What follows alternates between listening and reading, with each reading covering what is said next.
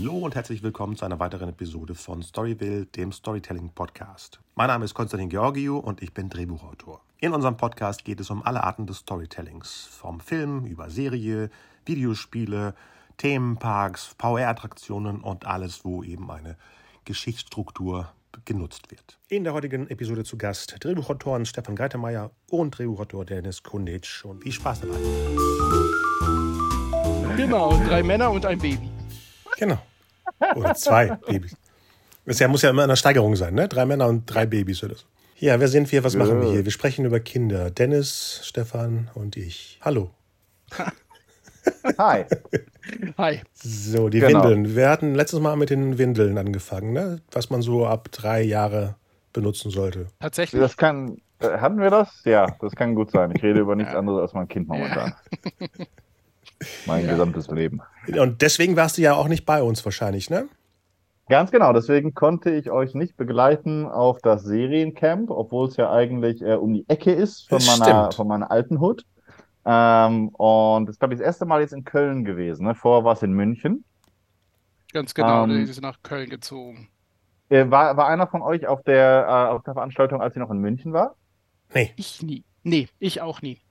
Also Okay. Seriencamp war ja auch, äh, das gibt es glaube ich jetzt seit sieben oder acht Jahren, bin mir nicht ganz Wow. sicher, und es war auch erst nur ein Festival. Äh, Mm, also die haben mhm. erst nur äh, Serie gezeigt. Also die Conference kam wohl erst in den letzten zwei, drei Jahren irgendwie dazu, weil da wohl der Bedarf irgendwie war. Also so Okay, ich es okay. mitgekriegt habe und deswegen ist es, was für uns da ein bisschen relevanter ist, ist auch noch Ja. gar nicht so alt. Das ist im Konzept. Und das heißt, ihr wart jetzt auch beide zum ersten Mal bei der Veranstaltung. Jo. Ja, Gut. Ja, das war und und genau. wie, wie war es insgesamt? Empfehlenswert auf jeden Fall fürs nächste Jahr? Ja, würde ich sagen. Ja. Ja, vor allem, äh, vor allem bei der Location. Ah, die war schön. Okay. Ja. Ein tolles, tolles Kino, ein bisschen, ich, ich, ich würde jetzt sagen, ein bisschen außerhalb Kölns, aber ich weiß nicht. Eh- ähm, Ehrenfeld nee, ist doch das nicht ist außerhalb, mitten in ne? Ehrenfeld, Okay, Cine mitten. Nova. Ja. Okay, nur weil ich es nicht kannte, habe ich es mir jetzt außerhalb vorgestellt. Okay. Mhm. Mhm. Und Köln-Ehrenfeld und war nur, äh, oder gab- war das auch äh, dann die Veranstaltung? Waren die alle in dem Kino oder ähm, gab es auch noch so Konferenzräume und sowas? Also die Konferenzen, also die Panels und die Diskussionen und die äh, Impulsvorträge waren alle im Kino. Also es hat drei Säle und die ersten Mhm. beiden wurden mit sowas bespielt, also auch parallel. Und die hatten aber nebenan gibt es noch so, einen, so ein Lokal, ein großes mit Biergarten und da gibt es so ein kleines Bahnhäuschen. Und jedenfalls in diesem Lokal und dem Bahnhäuschen, das war äh, der Campus. Und da gab es eben Workshops und noch so Vertiefungen, wo man sich anmelden konnte, wegen Mhm. begrenzter Platzanzahl. Und es war auch wirklich Okay. sehr klein, dieses Bahnhäuschen. Mhm. Super. Was hat der Eintritt gekostet? Ihr wart jetzt, war das vier, drei, drei oder vier Tage? Wie lange ging das Ganze? Ich glaube, das ging, ging das die ganze Woche. Ich meine, für mich war das Mittwoch, Donnerstag und Freitag. Oder hatten die am Montag schon angefangen? Nee, das Seriencamp äh, hat eigentlich äh, offiziell Dienstagabends hatten Ah. sie eine, eine Eröffnungsfeier, glaube ich. Also da war ich auch noch nicht da. Ich bin erst äh, Mittwoch früh da gewesen. Und es ging bis Freitag. Genau. Tagsüber Conference und dann eben abends ab 18 Uhr dann die Screenings. Mhm. Die? Kino. Bitte? Was hat hat's gekostet? Da, da, da so. Äh, müssen wir online gucken, weil ich hatte gesagt, ich bin Stefan Greitermeier und die haben mich komplett reingelassen. Ah, ja, Gerhard war das wahrscheinlich. Ja, ja, das ist schön. Kannst nächstes Mal wieder machen. Einfach rasieren. Keiner Mensch weiß, wie ich ohne Bart aussehe. Nee, ähm, für die Early Birds Tickets hatten damals 200 gekostet und dann ging das eben immer so rauf bis kurz vorher auf 400 Euro, glaube ich, 399. Hm. Ich bin mir aber nicht ganz sicher, weil ich auch eine Akkreditierung bekommen habe als Writer, weil ich da auch ähm, in so einem Pitchpool mit drin war. Und Genau, da was hast du getan? Was hast du gemacht? mit dabei. Genau, ähm, ich habe, äh, die hatten so, so ein Pitching, so, eine Pitching-Veranstaltung mit drei Wettbewerben. Einmal den Co-Production Pitch, dann zweitens den Writers Vision Pitch und drittens, glaube ich, so ein Doku-Pitch. Ähm, und ich habe für diesen Writers äh, Vision Pitch äh, ein Konzept eingereicht und bin dann in so eine kleinere Auswahl gekommen, die online präsent ist, die nicht äh, live pitchen darf. Acht Projekte durften dort live pitchen äh, pro, pro Wettbewerb. Mhm. Und dann noch so 10, 12 andere waren eben noch online einsehbar. Das ist so, Mhm. also wenn man es fies sagen will, ist es der Trostpreis. Auf der anderen okay. Seite war die Akkreditierung umsonst und man hat sich vernetzen können, wenn man das gut gemacht hat. Also auf jeden Fall hat sich's gelohnt. Das ja. ist schön, das ist schön. Und ähm, was waren die Unterschiede zwischen diesen drei Pitchen-Wettbewerben? Ich gehe davon aus, dass der Co-Pro-Bereich wahrscheinlich dafür war, wenn du schon eine Produktionsgesellschaft hattest, aber noch genau. eben Produktionspartner suchtest. Ganz genau. Richtig. Hm, ja. Okay. Die Doku-Pitches habe ich nicht gesehen, die waren nämlich erst freitags. Ich bin den Donnerstagabend gefahren wieder, also weiß ich nicht, wie es am Freitag war, aber das war beim Co-Production-Pitch so und beim Writers Vision waren es meistens die Autoren, aber auch schon mal ein Produzent. Mhm. Mit dabei. Äh, den, genau. den, den Co-Production-Pitch hat witzigerweise äh, eine Kollegin von mir gewonnen ja, aus ja. Eyes, äh, Georgia Fortu. Genau. Äh, äh, eine Griechin, die da mit Babython hat sie da wohl den ersten Platz gemacht. Genau. Äh, was sehr schön ist, das war das, das, das Projekt, das sie auch in Serial Eyes entwickelt hatte und an dem sie jetzt auch schon seit, glaube ich, vier oder, oder fünf Jahren arbeitet. Ach, schön. Das ist ja auch ein bisschen eine Genugtuung dann.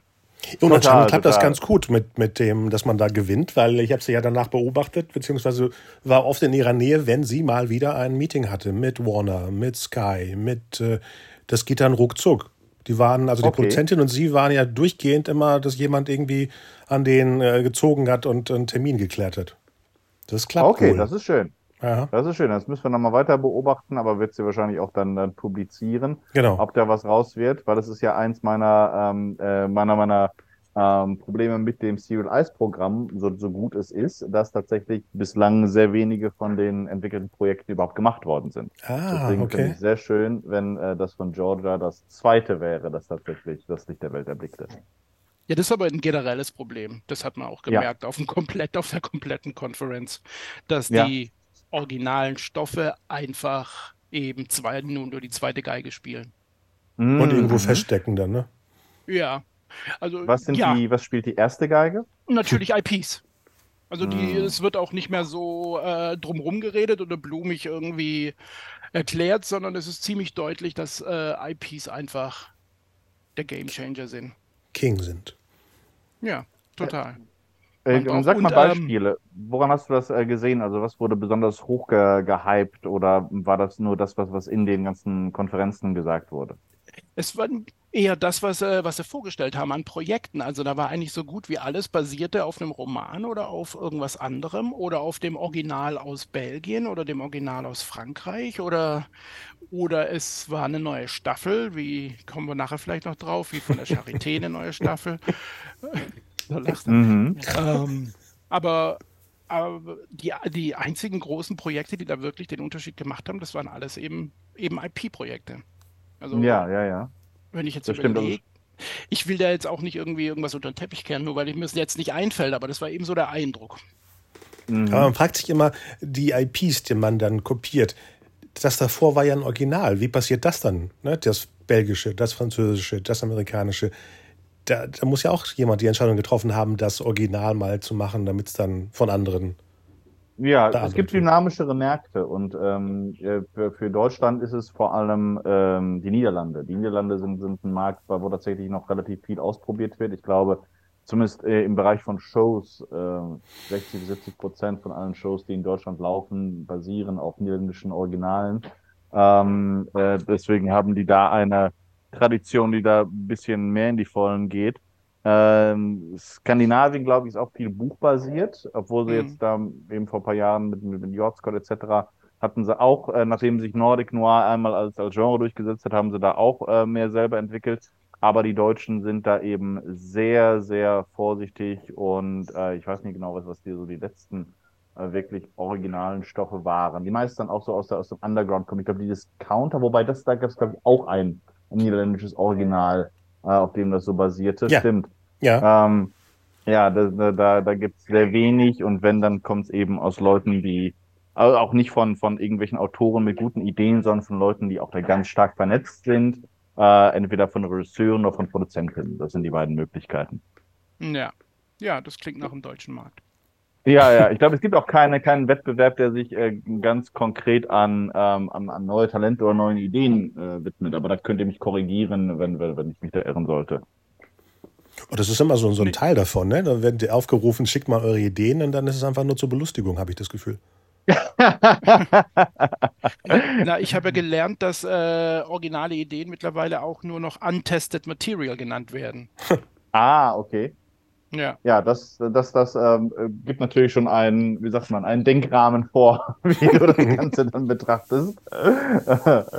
ja, ja, das, das hat halt große Vorteile. Es ist natürlich wahrscheinlich ein bisschen äh, teurer, weil du musst eben eine Original-IP kaufen. Ähm, Israel ist ja da auch ganz, ganz groß. Die mhm. machen viel Originales, äh, was, was, was ja. ja auch dann unheimlich viel verkaufen. Ähm, früher vor allem im Bereich von Thriller, äh, jetzt mittlerweile auch viel Comedy tatsächlich. Ähm, da gab es, glaube ich, auch ein paar Beispiele auf dem Seriencamp.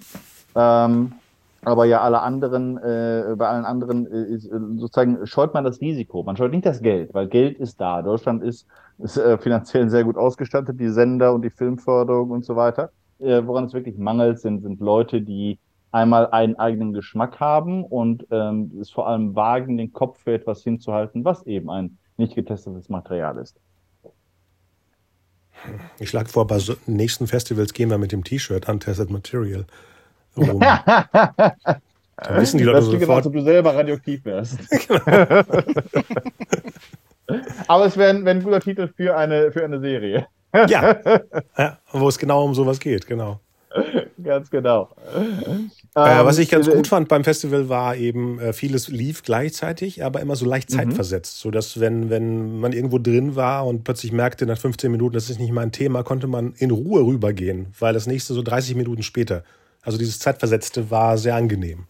Mhm. Oh ja, das ist wirklich gut äh, äh, gemacht. Was war denn zum Beispiel etwas, wo du festgestellt hast, oh, das ist nicht mein Thema und da schnell das weitergesucht hast? das lassen wir zusammen drin. Das war so ein, so ein ich weiß gar nicht, wie hieß das denn, wo die Regisseure erzählt haben, dass eigentlich sie die Original Series Runner sind. Ach, die, ah, ja.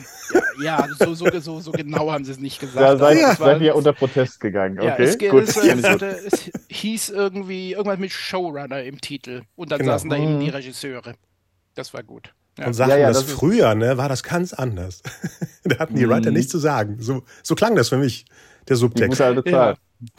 Die gute alte Zeit, genau. Nee, das ist tatsächlich etwas, was, was, mich auch sehr aufregt. Das hatte ich neulich auch, äh, also liest man jetzt immer wieder auch bei, bei DWDL und so, dass sich tatsächlich entweder die, die, die Producerin, ähm, äh, Redakteurin oder die Regisseure eben äh, auch sofort direkt als, als Showrunner bezeichnen. Also ich glaube, ich weiß nicht, wer der letzte wirkliche Autor oder Autorin war, die ähm, diesen Titel bekommen hat. Ne, das Maximum, was man, glaube ich, raushauen kann, ist, dass man im Gespann gleich mit einem Regisseur reinkommt, wie das ja bei der Greif wohl der Fall war und dann tatsächlich mhm. die beiden sich den, den Showrunner-Titel teilen. Aber ansonsten werden Autoren nach wie vor so ausgebotet, an den Rand gedrängt, als wenn es ihre originale Idee war. Ähm, ja, da, da, äh, da, da fürchte ich, das scheint, äh, es ist, ist kein großer Bedarf äh, äh in den Machtstrukturen, das, das irgendwie zu ändern.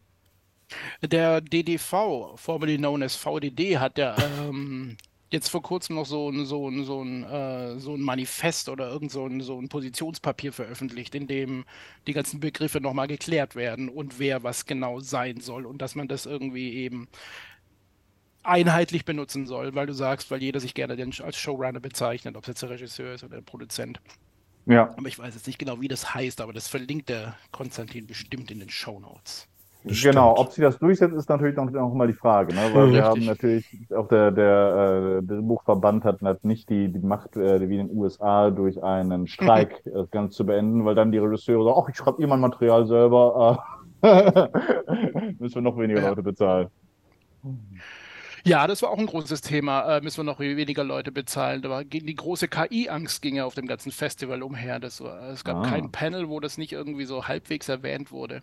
Und dann bin mhm. ich auf was mhm. aufmerksam gemacht worden, und zwar auf einen äh, Nostradamus-Report, von dem ich merkwürdigerweise noch nichts gehört habe, der aber seit zehn Jahren immer so äh, zu, zum Kann Filmfestival irgendwie veröffentlicht wird und so den, mhm. den Status quo der, der Film- und Serienschaffenden ein bisschen beleuchtet. Und der, mhm. die Frau, die das gemacht hat, die war super interessant.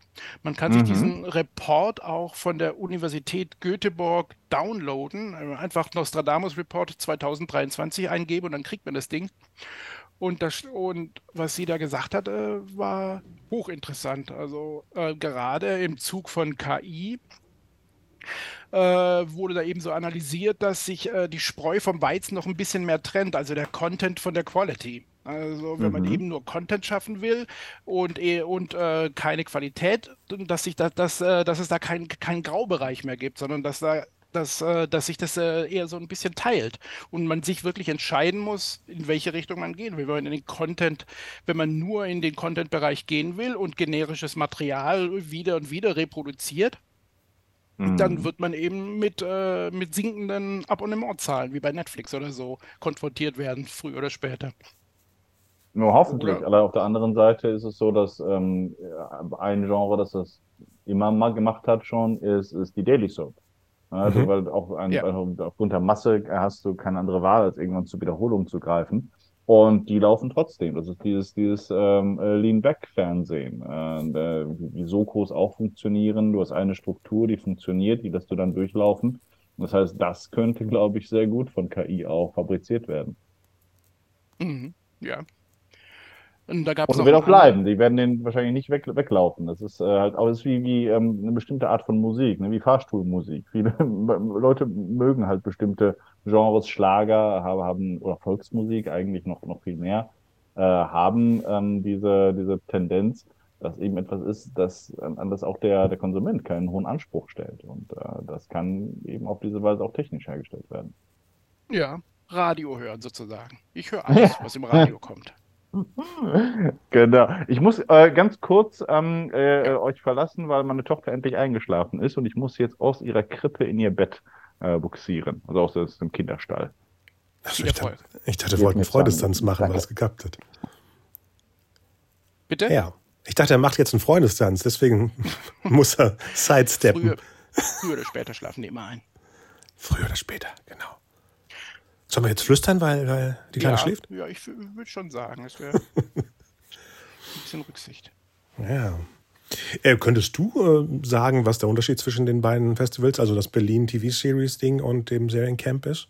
Gibt es da einen Unterschied oder was sind die ähnlichsten Sachen zwischen den beiden? Ja, Habe ich heute dran gedacht, wo denn da die Unterschiede so ein bisschen sind. Und äh, Berlin hat sich ähm, immer so ein bisschen als äh, als äh, Boutique-Festival irgendwie hm. verkauft, weißt du, also ein bisschen kleiner oder ein bisschen besonderer, wie auch immer. Also, also nicht als großes Ding, sondern eben als, äh, als so, so, so ein so eben ein sehr besonderes, ein sehr besonderes Programm. Aber mit Corona kann man das äh, irgendwie schwer vergleichen. Also das letzte Mal, als ich äh, oder als ich das erste Mal in Berlin war, 2019, ich glaube, das ist, äh, das ist so das Einzige, das man mit, mit dem von, von, mit dem, was wir dieses Jahr gesehen haben, vergleichen kann. Und, ähm, und äh, an Sitzplätzen, was hatten wir da? Da war, das war eine Bestuhlung von, von 60 oder so in den beiden jeweils in diesen Conference-Räumen. Mhm. Und es lief auch nicht viel parallel, sondern es äh, lief eben immer nur ein Programm und es fand in diesem Raum statt. Wenn nicht, dann gehst du halt raus auf die Terrasse oder äh, raus äh, äh, in die Küche oder in die Bar oder so weiter. Und ja, es war also 2019 jedenfalls noch so ein bisschen kleineres Ambiente. Du warst ja, äh, wir waren ja letztes Jahr beide mhm. äh, 2022 dort. Das war zwar ein größeres Ambiente, aber so von den Leuten her war auch nicht so viel geboten. Nee, das stimmt. Also ist einfach. Ich habe jetzt gehört auf dem Seriencamp, das eben äh, in Köln wohl auch noch ein bisschen größer geworden ist, waren allein für die Conference so um die 700 Leute akkreditiert. Wow. Ja, in, mit, welchem, mit welcher Veranstaltung habt ihr das verglichen? Äh, mit dem Berlin Series Festival, das ja auch immer jetzt so im Sommer ist. Das ist jetzt im Juli. Also genau, das, das kommt. Da werde ich übrigens pitchen. Äh, Ach. Da werde ich dann auf der, auf der äh, Bühne auch sein. Und das erwähnst genau, du jetzt erst on air? Okay. Guck, jetzt bin Bitte? ich ein, Das erwähnst du jetzt dabei, erst on air? Das jetzt gesehen. Schön. Was hast du gesagt, Konstantin? Das erwähnst du jetzt on air und wir ja, wissen nichts ja, davon? Ja, ja. ja. Genau, habe ich, hab, hab ich äh, irgendwie letzte Woche habe ich, hab ich äh, erfahren, dass ich da sein werde. Deswegen ganz, äh, ganz, ganz frisch äh, auf jeden Fall. Schön. Ähm, Sehr gut. Ja, bin ich mal auch mal gespannt, weil ich, ich war da auch, auch noch nie als Gast. Ich hatte da das jetzt ein paar Jahre schleifen lassen, einmal wegen Covid und dann wegen der Kleinen. Äh, aber deswegen freue ich mich auch, da mal endlich wieder was pitchen zu können. Ähm, äh, habt ihr, was war denn so das, äh, das, das Positivste, was ihr mitgenommen habt jetzt von der, von der, von dem Seriencamp? Gibt es irgendwas, wir haben jetzt wir haben viel über negative Sachen auch gesprochen. äh, gibt's, haben wir? Gibt es eine Aufbruchstimmung in irgendeinem Bereich? Und Vieles es gibt, es gab ja diese, diese Panels hier, The Future is European und sowas. Äh, das, das klingt ja zumindest so, als, äh, als ob es ein ähm, äh, bisschen äh, optimistisch auf jeden Fall in die Zukunft geblickt wird. Ja, dachte ich auch, aber gerade dieses Future is European, da es geht eher um das, was das ZDF ja schon seit Jahren macht, eben äh, kurz Co zu produzieren einfach. Und zwar mit Geld und nicht mit, mit, mit Talent. Da gab es auch noch so ein mhm. anderes Projekt, das vorgestellt wurde. Das ist ein belgisches dystopisches Projekt, die mhm. äh, in Belgien nicht genug Geld zusammenbekommen haben und dann äh, zum SWR gegangen sind und zum WDR. Genau, der SWR und der WDR steckten da mit drin. Und die hatten irgendwie in Prag auf so, einem, auf so einem Festival gepitcht und der SWR und der WDR kamen auf die zu und sagen, die interessieren sich dafür und die haben dann mhm. da eben auch mit. Ähm, mit Geld sich beteiligt. Also jetzt nicht mit Kreativität. Das war, das war komplett diese belgische Firma, der Regisseur und Besitzer der Firma und äh, die Autoren. Mhm. Äh, und dann hat auch der, der gute Interviewer auch äh, die beiden, die beiden öffentlich-rechtlichen Vertreter gefragt, warum denn das eigentlich immer so sein muss, dass, äh, dass man aus Deutschland nur das Geld bekommt und nicht auch, äh, warum die Deutschen sich äh, dieses Geld nicht selber in so, in so ein großes Projekt investieren. Und dann hm. gab es da eben nur ausweichende Antworten. Okay, okay. Eine schöne Frage. Also das, ist, das haben wir ja aber auch schon jetzt seit zehn Jahren mindestens. Das stimmt. Äh, ist es Projekt Arcadia? Ist es das? Ja, genau, genau, das war es. Arcadia, ja. über, über so ein, ein Social ähm, äh, ähm, Bonussystem, genau. also eine, eine Welt, die quasi nach, nach Likes funktioniert, wie wir ja auch aus glaube, das war die, die dritte oder vierte Staffel von Black Mirror. Black Mirror genau. ja, ja. ja, ja. nee, das war auch ein sehr schön, der Ausschnitt war auch gut und äh, die haben sich jetzt auch nicht bemüht, da irgendwas Futuristisches, Futuristisches hinzustellen, sondern haben die normalen Kulissen genommen und eben nur ein bisschen geupdatet. Mm, Aber wo okay. wir bei futuristisch sind, hat der Konstantin bestimmt noch was zu erzählen. Jetzt hast du den Witz versaut. Ja, das stimmt natürlich. also, wie viele, ähm, Ach, nee, wie, wie, hieß das? Äh, Zukunfts, nee, wie hieß das, das Panel? Wo äh, Work in Progress. Work in Progress, genau. Da waren natürlich ja. Produktionen, die meistens vom, vom ZDF oder sowas waren. Das heißt, wo viel Geld drin steckt. Und dann ging es um Charité. Jetzt ohne mhm. zu googeln, wie viele Staffeln denkst du gab es bis jetzt? Vier. Wie viel? Vier. Das, äh, das ist ein Fan hier. Ich glaube, wir Nein, haben verloren. Ich habe keine einzige Folge gesehen. Gab es vier? Äh, drei. Und das ist jetzt drei, die vierte, okay. oder? Ja, genau. Ja, mhm. genau. Und weißt du, wir wussten es auch nicht, wir haben es da in den zwei Minuten alles gelernt, ähm, wann welche Staffel wann gespielt hat? Zu welcher Zeit? Nein, aber ich glaube, ich weiß, worauf du hinaus willst. Das habe ich zumindest gehört. Dass die, äh, so. dass sie einen kleinen Zeitsprung machen jetzt in der neuen, ne? Richtig. Ja von vor dem Zweiten Weltkrieg äh, in, in welches Jahr? 2049. 2049, ja, genau. Äh, nee, war das nicht 54? Also oh, vielleicht auch 54. Ich hatte dir doch gesagt, das ist genau zwei Jahre Unterschied zum Minority Report. Also auf der, in der gleichen. Mhm. Ach, da hast du mich, glaube ich, ja, genau. Ja. Wie also ich springe quasi direkt in das Near Fiction oder äh, Near, Near Future Genre. Ja. ja. Mhm. Okay. Hat denn einer von euch ähm, äh, Charité äh, verfolgt, äh, die Nein. Serie gesehen? Nein. Nee, leider nicht. Ich ah, habe okay. die erste Folge, glaube ich, gesehen. Erste Staffel, erste Folge. Ja, und das war es, dann wusstest du es nichts für dich. Ja, wahrscheinlich. Also, nee, wahrscheinlich lag es daran.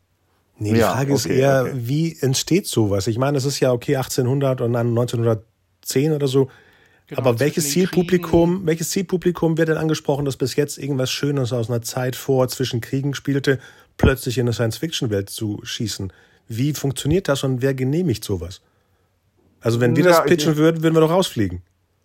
Ja, eventuell, eventuell. Auf der anderen Seite, ZDF hat schon einige von diesen Sachen produziert. Das eine war doch von, von dem Erfinder von der Lindenstraße, ähm, die kommenden Tage, glaube ich, hieß das. Also die haben schon ein paar Sachen gemacht und auch äh, oft äh, öffentlich gesucht die so in der quasi nahe Zukunft spielen. Um ja klar, aber nicht in der gleichen Serie. Nein, das ist tatsächlich ja. ein, ein äh, äh, recht, recht gewagtes Experiment, wobei man sagen kann, beides ist, ähm, es ist, der, ist der Seespaß auch, hängt an der Ausstattung. Ne? Ob wir jetzt einen, Histo einen Historiefilm oder eine, äh, ein Science-Fiction-Dingen, ähm, hat auch damit zu tun, dass eben die Welt, die gezeigt ist, anders ist als die, die du im Alltag erlebst. Deswegen ja. gibt es da eine über, gewisse Überschneidung. Vielleicht versuchen die auch ein ganz neues Zielpublikum zu bekommen, weil ich habe zum allerersten Mal Interesse an Charité. Die erste Folge der neuen Staffel werde ich mir wahrscheinlich auch angucken. Ja, okay, die generieren neue, verlieren dabei aber so und so viel Prozent von den alten. Und nicht alte Menschen, sondern alten Fans. Es sei denn, sie kommen auf einen ganz cleveren Kniff, die alten mitzunehmen. Ich weiß zum Beispiel nicht, ob es äh, so etwas gibt, wie, wie es ja bei ähm, American Horror Story auch ist, dass im Hintergrund tatsächlich die, die einzelnen Staffeln doch vernetzt sind.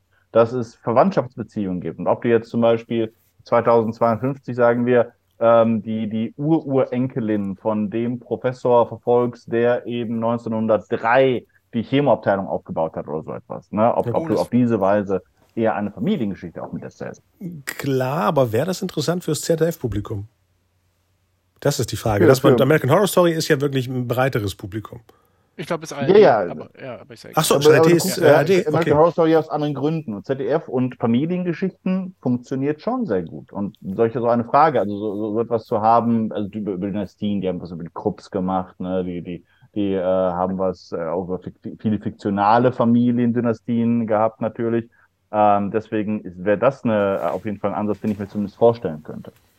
Okay, dann pitch Aber du, doch du glaubst, äh, Konstantin, du bist da ganz negativ. Du glaubst, dass es äh, eine, eine furchtbare ich, ich, Idee ist und die ich, alles nein, verlieren nein, werden, was sie Nein, nein, nein, haben. nein, gar, gar nicht. Aber ich möchte gerne dieses Publikum kennenlernen, weil dann pitch ich meinen mein, mein Sequel zu Dr. Oetker, Space Pudding, wo es wirklich dann um, um äh, Puddingfirmen auf dem Mars. kennenlernen. Du musst die ja, Frau genau. kennenlernen, die das gegreenlightet hat, weil die es anfindet, anscheinend total toll. Man kann es irgendwie direkt 3000 bieten, äh, wo, wo, ja, wo der Tod direkt als Cyborg zurückkommt und mit einem Harry, der mittlerweile 104 Harry holt schon mal den Gleiter. Ja. Nee, nee, Harry ist, ja, genau, ein, genau. Harry ist eine Dann KI. Verbrechen auf der letzten Weltraumstation äh, der Erde äh, löst. Oder auch den Mars. ja, ja. Ich finde tatsächlich, also in gewisser Weise ist das, also deswegen will ich es will gar nicht niedermachen. Es ist ein, nee, nee. klingt wie ein radikaler nee. Schritt, aber ja. ist es nicht auch das, was wir eigentlich uns wünschen? Äh, vielleicht ist das außerhalb Preis, der Serie. Ne? Vielleicht ist, bist du gezwungen, wenn du Teil des Systems bist, dass du drei Staffeln lang sozusagen Dienst nach Vorschrift und alles erwartbar machst. Und wenn du dann mit einer irren Idee kommst, dann rutscht die Redakteurin irgendwie auf dem Stuhl rum und sagt, mm, okay, probier's. Ich glaube, es war einfach nur sehr überraschend, weil wir das nicht erwartet haben. Weil, äh, weil wir dachten, also Charité ist so eine historische Serie, in ja. der ähm, anhand des besonderen Ortes der Charité die deutsche Geschichte neu verhandelt wird. Also alles mit dem medizinischen Hintergrund so ein bisschen. Damit ihr versteht, aber was ich meine. meine. Meine Mutter würde wahrscheinlich die ersten drei Staffeln gucken. Aber sobald sie fliegende Autos über Berlin sieht, würde sie nicht weiter gucken, würde sie denken, was ist mit denen passiert? Ja, wahrscheinlich, ja. Also der Sprung ist schon groß. Ja. Ähm, yeah. Es gab aber auch noch Wobei eine zweite, eine zweite dystopische Serie, die sie mhm. da auch vorgestellt mhm. haben. Und die ähm, was sagen wir denn dazu? Wie hieß die Helgoland 513 oder sowas, ne? Äh, äh, das, wo, wo, wo sie in Hamburg Sachen geklaut haben, ne? Äh, Ganz Reste genau, ja. ja. genau, genau. Ja. Irgendwas, ja. Ah, ja, die haben sich hier gedreht übrigens, bei mir auf Eiswerda. Da, da gibt es hier so ein paar Studios und äh, da, da war immer wieder haben sie die Brücke gesperrt, weil sie da gedreht haben. Und in, äh, genau, deswegen äh, bin ich zumindest damit vertraut. Ähm, habt ihr davon was, äh, gab es ein Panel oder gab es ein, ein, ein Viewing davon? Es gab auch so ein Work in Progress, so, so einen kleinen Slot, wo sie uns einen Ausschnitt diesmal gezeigt haben. Kein Trailer, sondern einen Ausschnitt. Mhm. Und ähm, was haben wir denn da gesehen? die Hamburger Philharmonie und da diesen Kanal, der da entlang geht. Also ich, ich kenne mich da nicht so gut aus. Und dann eben so das übliche, so ein Raiding von irgendwelchen Lagern und jemand wird dabei erwischt. Genau. Okay, okay. Und, und mega diverse Cast. Es war so, als ob ja. die Kamera lang fährt und alle Häkchen abgehakt werden. Ob okay. jetzt, Ach so, ja, stimmt. Ja, ja. das war sehr auf, auffällig, ja. Ja. Also auf eine unangenehme Weise. Das ist so ein bisschen die, die Glaubwürdigkeit gebrochen hat. Ich weiß ja nicht, aber wie war, wie lange, wie weit spielt das in der Zukunft? Äh, 10, 15 Jahre? Keine Ahnung. Ich, ich glaube nicht, dass äh, Helgoland dann äh, die ganze Welt plötzlich da gelebt hat. Mm, ne? Es werden mhm. trotzdem, äh, äh, wie heißen sie alle? Ole und und solche Figuren. So, Lasse. Lasse, genau. Und deswegen weiß ich nicht, was sie da genau Power haben. Es war, wie gesagt, nur eine Szene. Vielleicht ergibt sich das alles, wenn man ja. das komplett guckt. Ja, das kann, das kann gut sein, dass das äh, aufgrund der, der ähm, dieser Diversity-Bestimmungen sind. War es nicht so, entweder Schleswig-Holstein oder Hamburg, die Filmförderung waren doch die ersten in Deutschland, die sich ebenfalls selbst äh, neue Regeln gegeben haben, dass du ähm, eine bestimmte Anzahl von, also dass du die Repräsentanz erhöhst von bestimmten gesellschaftlichen Gruppen, so ähnlich wie das die englische Filmförderung bereits vor vier, fünf Jahren gemacht hat. Das kann sehr gut sein, dass das sozusagen die, ähm, äh, die Bedingung war, dass sie überhaupt äh, finanziert wurden. Okay, kann gut sein, ja. Hm, okay. Äh, und äh, abgesehen davon, wie, wie, ähm, wie sah es aus? Äh, wie, weil das, das klang jetzt äh, so, als ob es eine Szene ist, die man schon häufig gesehen hat, jetzt zuletzt wahrscheinlich bei The Last of Us oder mhm. Äh, Walking ja. Dead. Da ja, also die öffentlich-rechtliche Version von The Last of Us, würde ich genau. sagen. Ah, okay. Als ob okay. das äh, Soko 2040 wäre. ja, das klingt so ein bisschen Helgoland äh, 513, ne? Das ja. äh, ähm, äh, 52, 14. Äh, äh, wenn ich mich recht erinnere, ist der Titel entstanden, weil es 513 Überlebende sind. Richtig, nicht Überlebende, sondern auf, der, auf die Insel passen wohl nur 513 Leute. Und ah. jeder, der eine besondere Fähigkeit hat, kann sich da irgendwie Zugang zu der Insel er, erhandeln, wenn er, wenn er, wenn sie jetzt zum Beispiel noch einen, ich weiß nicht, einen Zahnarzt brauchen oder irgendwas. Ich, irgendwie sowas. Und wenn man, wenn man da eben eine besondere Fähigkeit hat, dann darf man da, glaube ich, hin. Und wenn nicht, dann nicht. Und wir haben dann, genau, wir ja. saßen da, Dennis und ich, und dachten, also keine Drehbuchautoren. keine Drehbuchautoren, die das gemacht haben, oder was? Nee, die darauf dürfen. Nee, die auf die Insel ah. Das war's ah, dann. okay, das meinst du. Okay.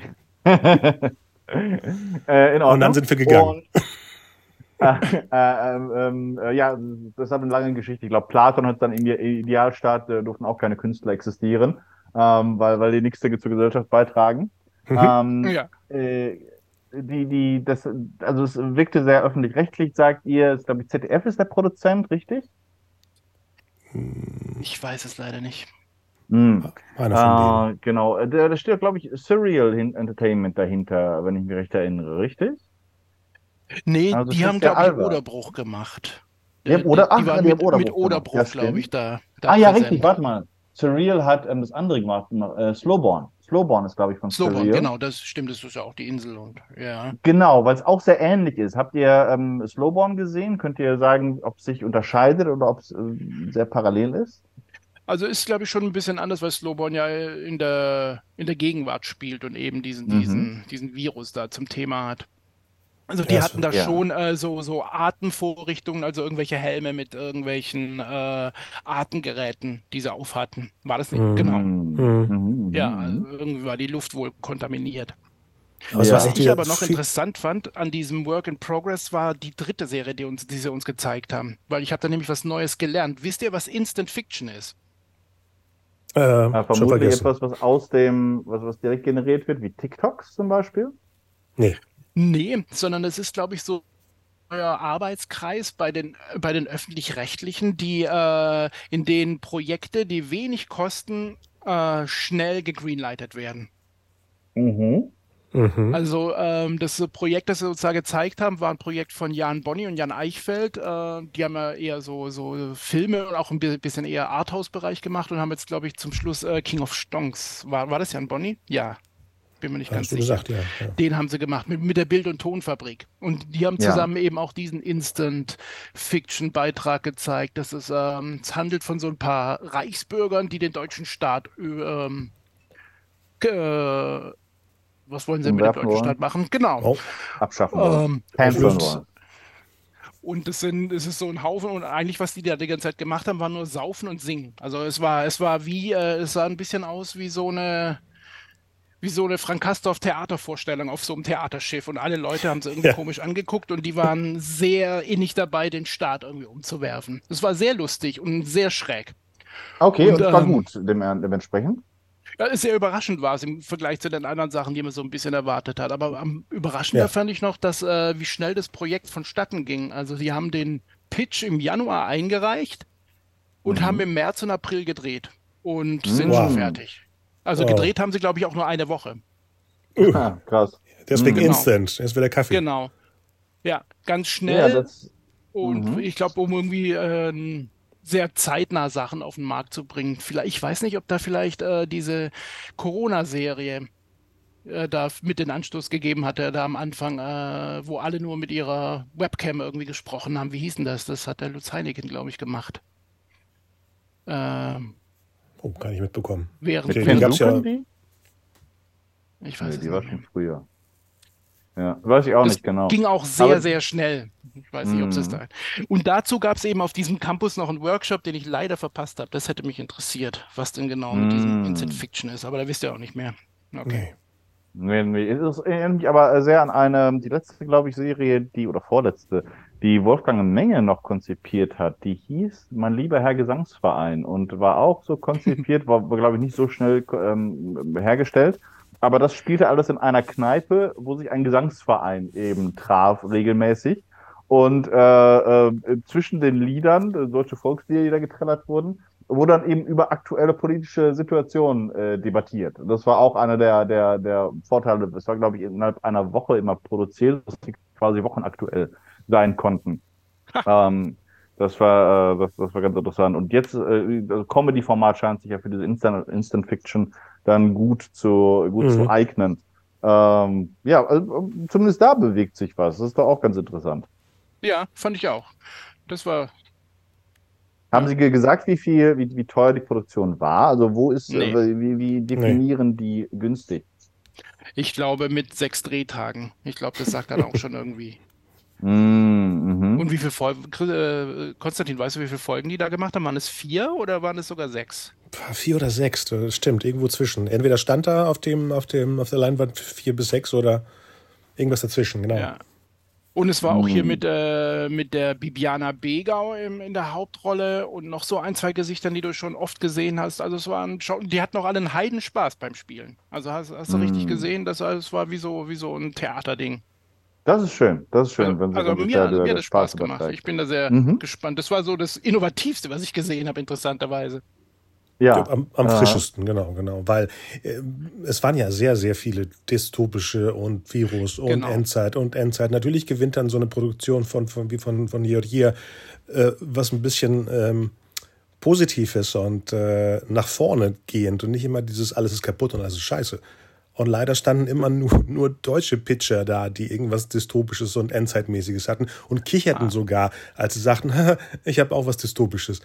Wann Ja. stoppen wir damit das ist endlich? interessant. Also das, da gibt's eine, gab's eine, ähm, wie sagt man, ja, einen Trend, äh, den ihr beobachtet habt, dass also die, die auch neue Konzepte, die vorgestellt wurden, hauptsächlich ähm, melancholisch äh, bis negativ waren.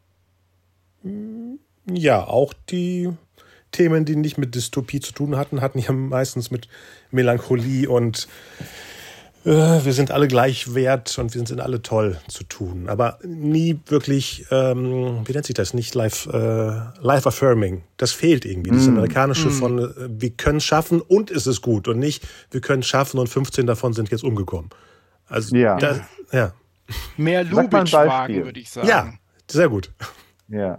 Ja. Sag mal ein Beispiel. Also was, was, was waren zum Beispiel Projekte, die ähm, äh, so in, in diese Richtung gingen? Muss jetzt Äh, in welcher- Namen in welcher von sagen, allen? aber die. Bitte? In welcher jetzt von allen, von den beiden? Äh, Richtung. In, ähm, ähm, beide, also die, die, die da- äh, eher, eher negativ waren und äh, dystopisch. Ja, die habe ich natürlich sofort äh, auch verdrängt. Ausgeblendet. Meistens sind wir dann auch die Stufen hochgerannt, während sie das erzählt Okay. haben. Nein, also positiv fand ich das mit dem, mit der, ähm, äh, wie hieß das, Integrationsschule?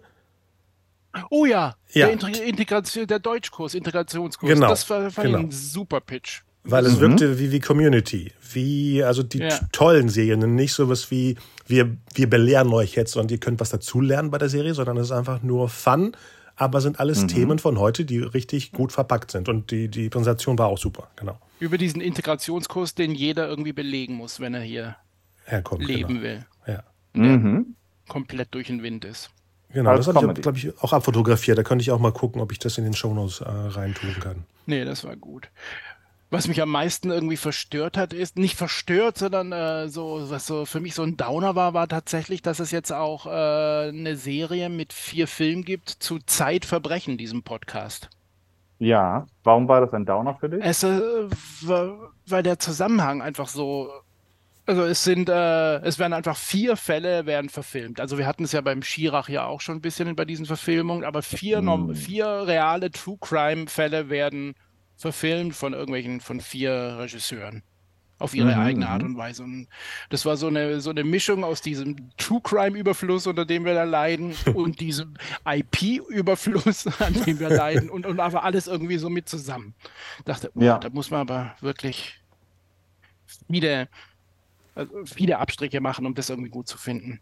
Also ich meine es gar mhm. nicht inhaltlich oder so, ich meine nur, nur so konzeptionell dass man aus mhm. dem mhm. Zeitverbrechen-Podcast eine Serie macht. Das ist auf Paramount Plus kommt es nebenbei, glaube ich. Ja, die produzieren ja, ja, echt gerade viel, viele Deutsches. Ne? Das, das Originellste. Im Grunde genommen ist es ja auch diese, diese True Crime Podcasts sind ja auch nur die Adaption ja. von Fernsehdokumentationen über Verbrechen, sei es, äh, äh, wie heißt hier, Aktenzeichen äh, XY ungelöst. Äh, mhm.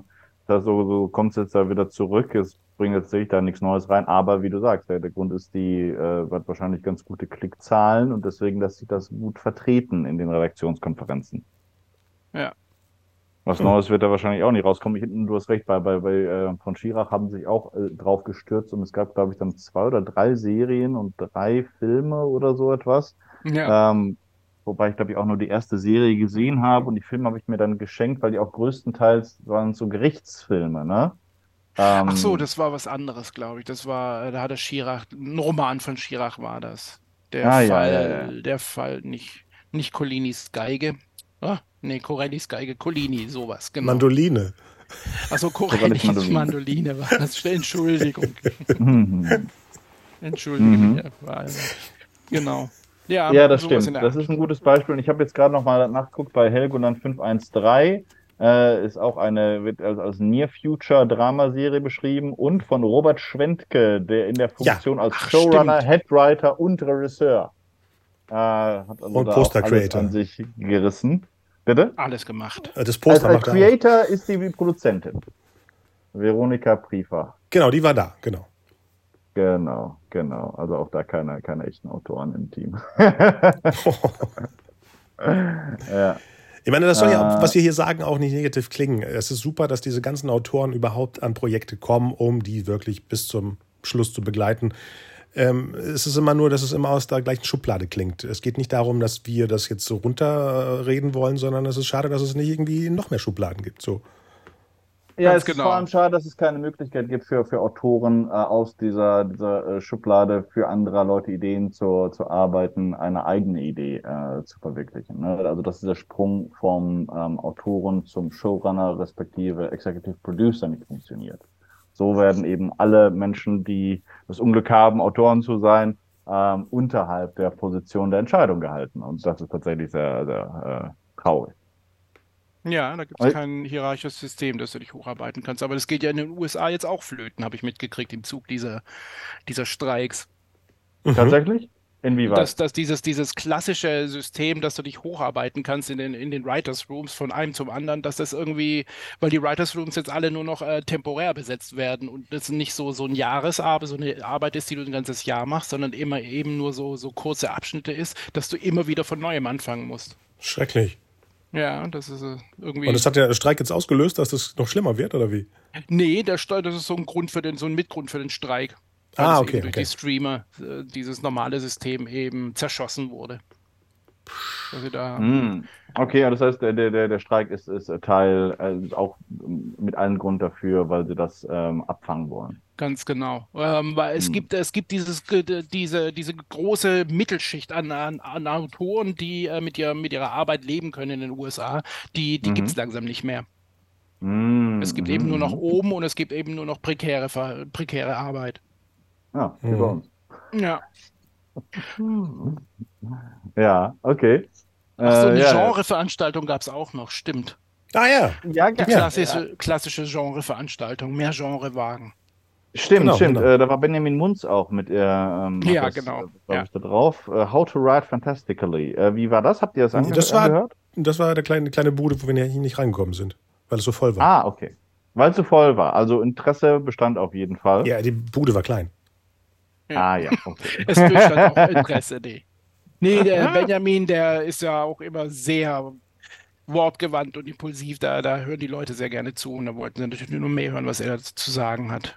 Und es stimmt, ja, interessant, was, ne? was, Also hm? es war so, so inhaltlich, das kennen wir ja auch schon von den letzten Jahren, so mehr Genrewagen in Deutschland geht es nicht. Aber was er, was der Benjamin Munz gesagt hat, ist, er hatte erhofft, dass er mit seinem, mit seinem Erfolg Bright auf Night. Netflix jetzt die Türen ja. offen sind. Oh, ne? das hat mich geschockt, ja. Ja, und dann hat er gesagt, die Türen sind komischerweise plötzlich noch verschlossener als vorher für ihn. Ja. Er versteht das nicht. Ja. Aha, er hatte, er hatte gedacht, so, ich habe es euch bewiesen, ich kann äh, einen kommerziell erfolgreichen Film machen, der ein Genrefilm. Wie sieht's aus? Und wohl und ihm gehen wohl die Ansprechpartner flöten. Also, irgend, also er, das hat er gesagt. Er, den Grund hat er nicht genau erklärt, oder? Doch, hat er gesagt. Äh, weil die jetzt Angst haben, sie müssten etwas machen, was sie gar nicht können. Also lassen die Tür zu. Sowas wie, wir müssten uns ja so. umstellen und so ticken, wie moderne Leute ticken. Und das wollen wir nicht. Also machen wir gar nichts mehr mit, mit sowas. Das ist ja das Schlimmste, mm. was du mm. auslösen kannst. Also bei den Leuten, die noch mm. was zu sagen haben. Vielleicht ändert sich das dann und dann können die Türen wieder aufgehen, aber nicht mit der, mit, so wie es gerade ist. Mm, ja, natürlich. Das ist schockierend, Leute, ja. Ich meine, das ist ja auch der Fall, wenn, wenn, wenn du irgendwie 50 Jahre lang kein Genre machst dann, und sondern dich äh, konzentrierst auf, auf Drama und auf Krimi, dann hast du natürlich auch nur Leute, die rangezüchtet, die sich mit Drama und mit Krimi mhm. auskennen. Und äh, dass, dass die dann ähm, davon überfordert sind, äh, ist verständlich. Auf der anderen Seite eben auch sehr, sehr traurig. Ja. Deswegen müsste da tatsächlich ein, ein frischer, äh, frischer Wind rein, aber ähm, von, von, von wo sollte der kommen? Die, die, die Hochschulen sind hier ganz genauso. Mhm. Äh, und äh, die Leute, die, äh, die Frauen, die die Redakteursposten besetzen, kommen ja auch meistens eher aus dem Fach Politologie oder Journalismus. Die kennen sich jetzt auch nicht unbedingt mit, mit Fantasy aus. Ja. Aber positiv also, erwähnen muss ich, die haben da auch noch so eine neue Serie gezeigt im Zug von diesem Panel. Äh, mhm. ZDF Neo war das und es ja. ist so eine Young Adult Serie. Mhm. Ob das eine Grusel oder würde ich oder sogar eine Horrorserie? Konstantin, was würdest du sagen? Äh, die, Ausschnitte, die Ausschnitte sahen Horror ja. aus. Ja, ich bin echt gespannt, wie das bei, um was für eine Uhrzeit das läuft, vor allem bei Neo.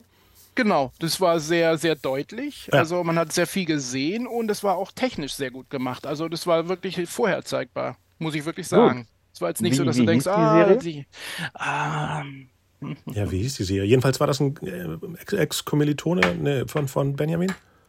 Ja, ja stimmt, die kannten sich irgendwo von der Uni, aber der Benjamin hat damit nichts zu tun. Äh, nee, nee, zu tun. Nee, Was wir fürchten, ist der Arbeitstitel. Daniel Rübesam ist der Director. Ja. Genau. Mhm. Creator, glaube ich. Headwriter ist Ricarda ah. Schemann. Mhm. Stimmt, die saß ja auch auf dem Pendler. Mhm.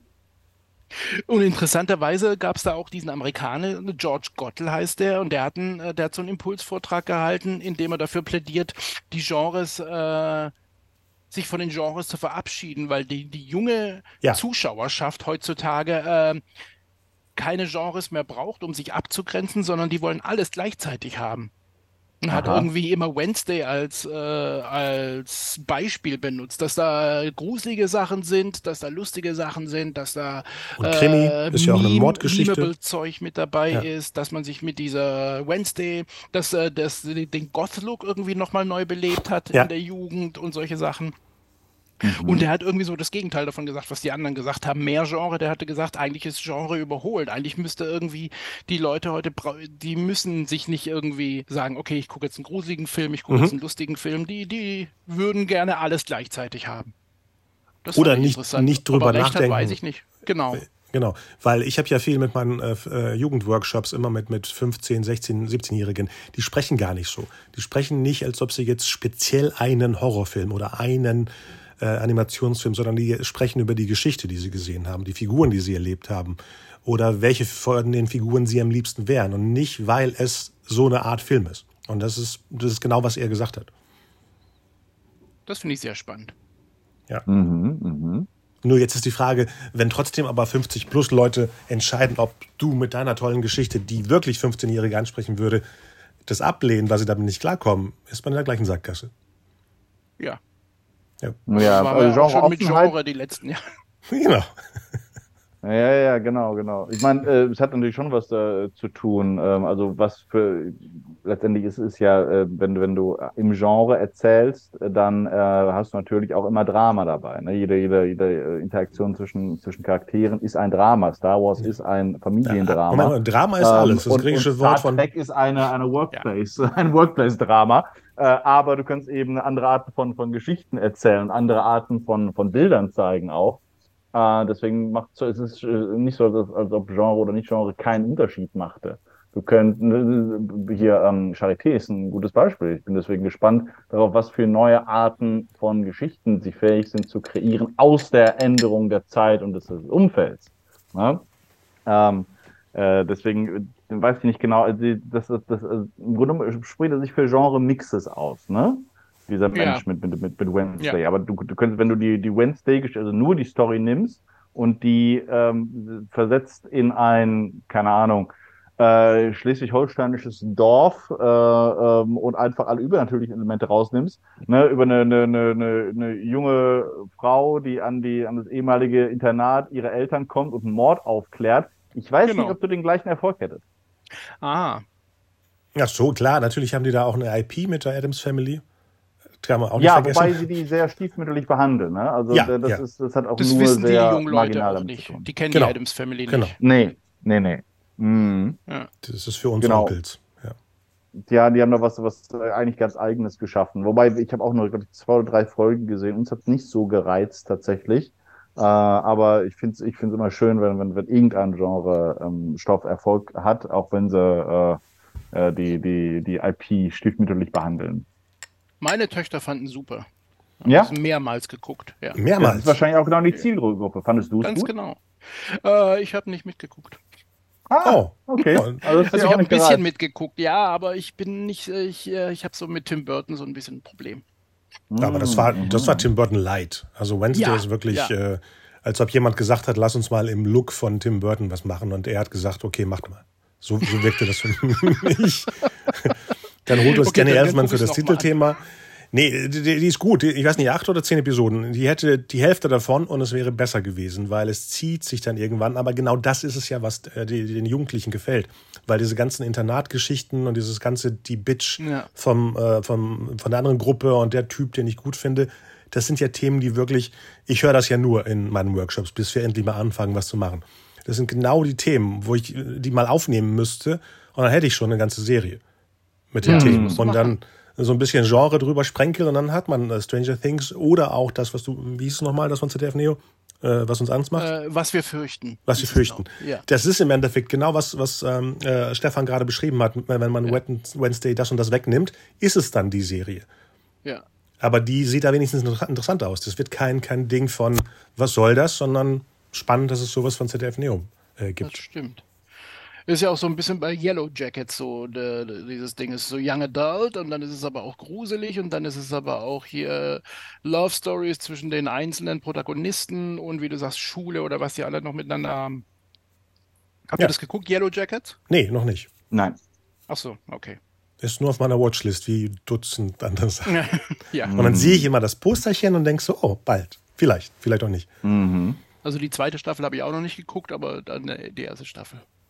Ja. Mhm.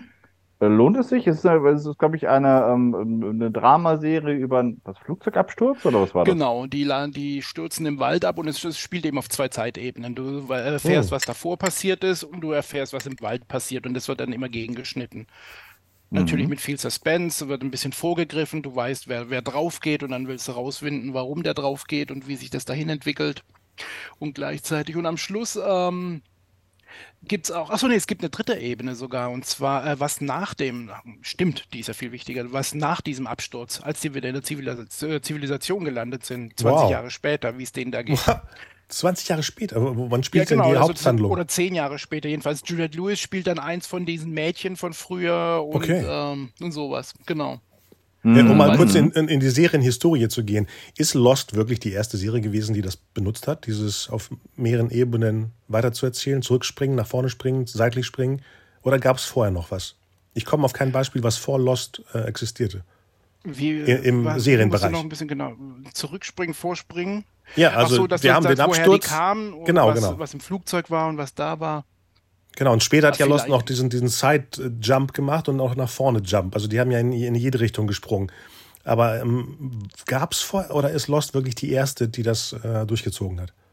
Also ich kenne Serien, die auf verschiedenen Ebenen gespielt haben. Das ist jetzt ein bisschen was anderes. Also es gibt so drei oder vier Realitätsebenen. Nee, das ist was anderes. Nee, nee, nee, nee.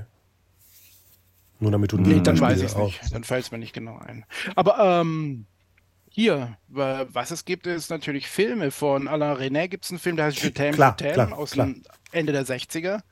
Und der springt die ganze Zeit. Das ist meine schon, typ schon im Fernsehen. Ja. Dass man die Leute daran gewöhnt, eben weil, weil auch Desperate Housewives, was ein Jahr später kam, benutzte schon diese Technologie mit dem, äh, Technologie, äh, ähm, ja, Technik, um, um Geschichten schnell gebündelt, im Endeffekt was Family Guy macht. Ne? Die erzählen was und dann springen mhm. wir zurück und erleben etwas, was kurz vorher oder vielleicht gar nicht mhm. passiert ist. Und das mhm. ist irgendwie alles Mitte der 2000er losgegangen. Ich, hab, ich gucke ja Serien, seitdem ich denken kann, aber außer mir ist einer entgangen. Ich glaube, Lost ist wirklich der Start für sowas wie Yellow Jackets im Endeffekt. Ja, und da, Dark deswegen, auch, oder? Ist Dark halt sehr so? teuer ist, ne? Also äh, ja. deswegen kann ich mir nicht vorstellen, dass das tatsächlich in den 80ern oder sowas gemacht worden wäre ja. oder in den 90ern.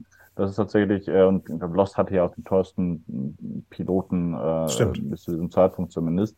Deswegen macht, macht das schon Sinn, dass es die da extrem sind. Hm. Was, ähm, was ich noch fragen wollte, ihr habt jetzt äh, da auch die Sachen angeguckt, ist, ist dieser, dieser Trend zur ähm, äh, frauenfixierten Fiktion, bleibt der erhalten? Weil viele von den Sachen, die ich gesehen habe, sind ja sehr auf ähm, äh, entweder weibliche Protagonisten oder auch typische weibliche Genre äh, abgeschnitten, was wir jetzt hier hatten. Also was wir fürchten, hat auch ein Mutter-Tochter-Team im Zentrum. Genau. Ich weiß nicht, wie es bei Helgoland ist. Ähm, äh, Netflix ist ja vor kurzem rausgekommen mit ihren Zahlen, waren sehr stolz darauf, dass sie, glaube ich, was 57 Prozent äh, war, ihrer Serien sind mit weiblichen Hauptfiguren. Ähm, äh, äh hattet ihr auch den Eindruck, dass es auf jeden Fall anhält? Ja. Hm, ich habe gar nicht darauf geachtet. Ja, genau. Und das ist ja schon mal gut, wenn es ja nicht mal mehr auffällt. Ja. Ähm, ich glaube schon, ja, genau. Es ist divers, es ist äh, viele Frauen in Hauptrollen und aber auch wer ist äh, eine Autoren und Regisseurinnen. Also da wird viel, da passiert noch viel. Doch, doch. Ich muss jetzt hier ein bisschen blättern, aber also von den Serien abends habe ich wenig gesehen. Ich war nur auf der Conference. Ich war nicht abends auf dem Festival. Also ich weiß jetzt nicht, mhm. was da genau kommt. Also ich kann jetzt mhm. nur von diesen von den, von den ähm, äh, Produktionen, die ihr, die ihr gesehen habt, äh, ausschnittsweise oder auch komplett, was ja. war da für euch das Spannendste? Gab es da irgendwas, was sehr inspirierend war oder ähm, auch absolut furchtbar? Oh, habt ihr den Greif gesehen? Der Greif war da auch in einem Panel vertreten. Nee, aber ich wollte jetzt äh, abschließend in die Richtung gehen, dass du uns was zum Greif erzählst, bevor jetzt das äh, Zoom ausgeht. Weil ah, ich habe okay. noch nichts gesehen. Okay. Äh, hat, hat ah, Dennis was äh, gesehen? Nee, ich habe auch noch nichts gesehen. Okay, wir sind gespannt. Ja. Äh, ganz kurz, äh, kann man sich auf jeden Fall angucken. Also es oh. ist sehr schön gemacht, äh, super gecastet, hat mir, hat mir sehr gut gefallen. Ich finde die, die Storyline tritt ziemlich lang auf der Stelle, aber ich weiß nicht, ob das an dem, an dem Material äh, lag. Ein paar Entscheidungen äh, fand ich ein bisschen komisch, aber es gibt auch ein paar super Genre-Szenen, äh, die ich tatsächlich so im deutschen Fernsehen nie gesehen habe. Vieles hinten raus, also am Ende ähm, der letzten Folge da gibt es äh, einige tolle äh, Szenen und Momente. Äh, aber es ist äh, wirklich gut gemacht, äh, schön gefilmt. Äh, und es ist kein deutsches Stranger Things. Also es ist anders, es fühlt sich anders an, es ist viel mehr Coming of Age. Und meiner Ansicht nach hatten sie eine Riesenchance auch vertan, aber darüber sollten wir nochmal äh, gesondert sprechen. Eine, ähm, äh, ich weiß nicht, ob es die Schuld von, von Holbein ist, weil Holbein was ich von ihm gelesen habe, ist ebenfalls gute Grundidee, aber so der, der letzte Kniff fehlt. Also das, was Stephen King tatsächlich macht, das Letzte aus dem Stoff rausholen, da, mhm. da, da äh, habe ich mal das Gefühl, das hätte noch ein bisschen mehr Entwicklungszeit gebraucht. Äh, aber es ist auf jeden Fall schön und ein Sprung in die richtige Richtung. Deswegen wünsche ich dem auch äh, richtig viel Erfolg. Den sie wohl auch haben, was, was ich so lese. Also mhm so eine, eine der erfolgreichsten nicht-amerikanischen Produktionen auf Amazon und so weiter. Cool, ich habe das noch gar nicht gelesen. So ja, also. Was auch wiederum zeigt, ne, dass das ein gewisser Hunger da ist und dass dafür ein Markt existiert. Ob jetzt nur in Deutschland oder insgesamt. Aber da etwas Besonderes aufzustellen, und das, das, das tun sie auf jeden Fall. Also es ist eben keine bloße Kopie von etwas anderem, sondern es ist äh, originär. Und ja. ähm, das, äh, das ist schön und äh, macht, macht Hoffnung. ja, was für ein schönes Abschlusswort für heute. Genau, super. Und ich gucke mir mal die, die Nostradamus-Geschichte an, was ja auch. Ja, genau, genau, ich auch. Genau. Unbedingt. Ja, ich danke super. euch beiden für den Input. Dennis für die ganzen Erklärungen, die ich äh, irgendwie verpasst habe oder gedacht habe, äh, wo gibt's was zu trinken hier. Und äh, Stefan, viel Erfolg beim Pitch und äh, berichte dann, wie das so ja, war. Ja, das werden wir tun. Genau. Danke euch und bis bald. Tschüss, tschüss. Bis bald. Ciao.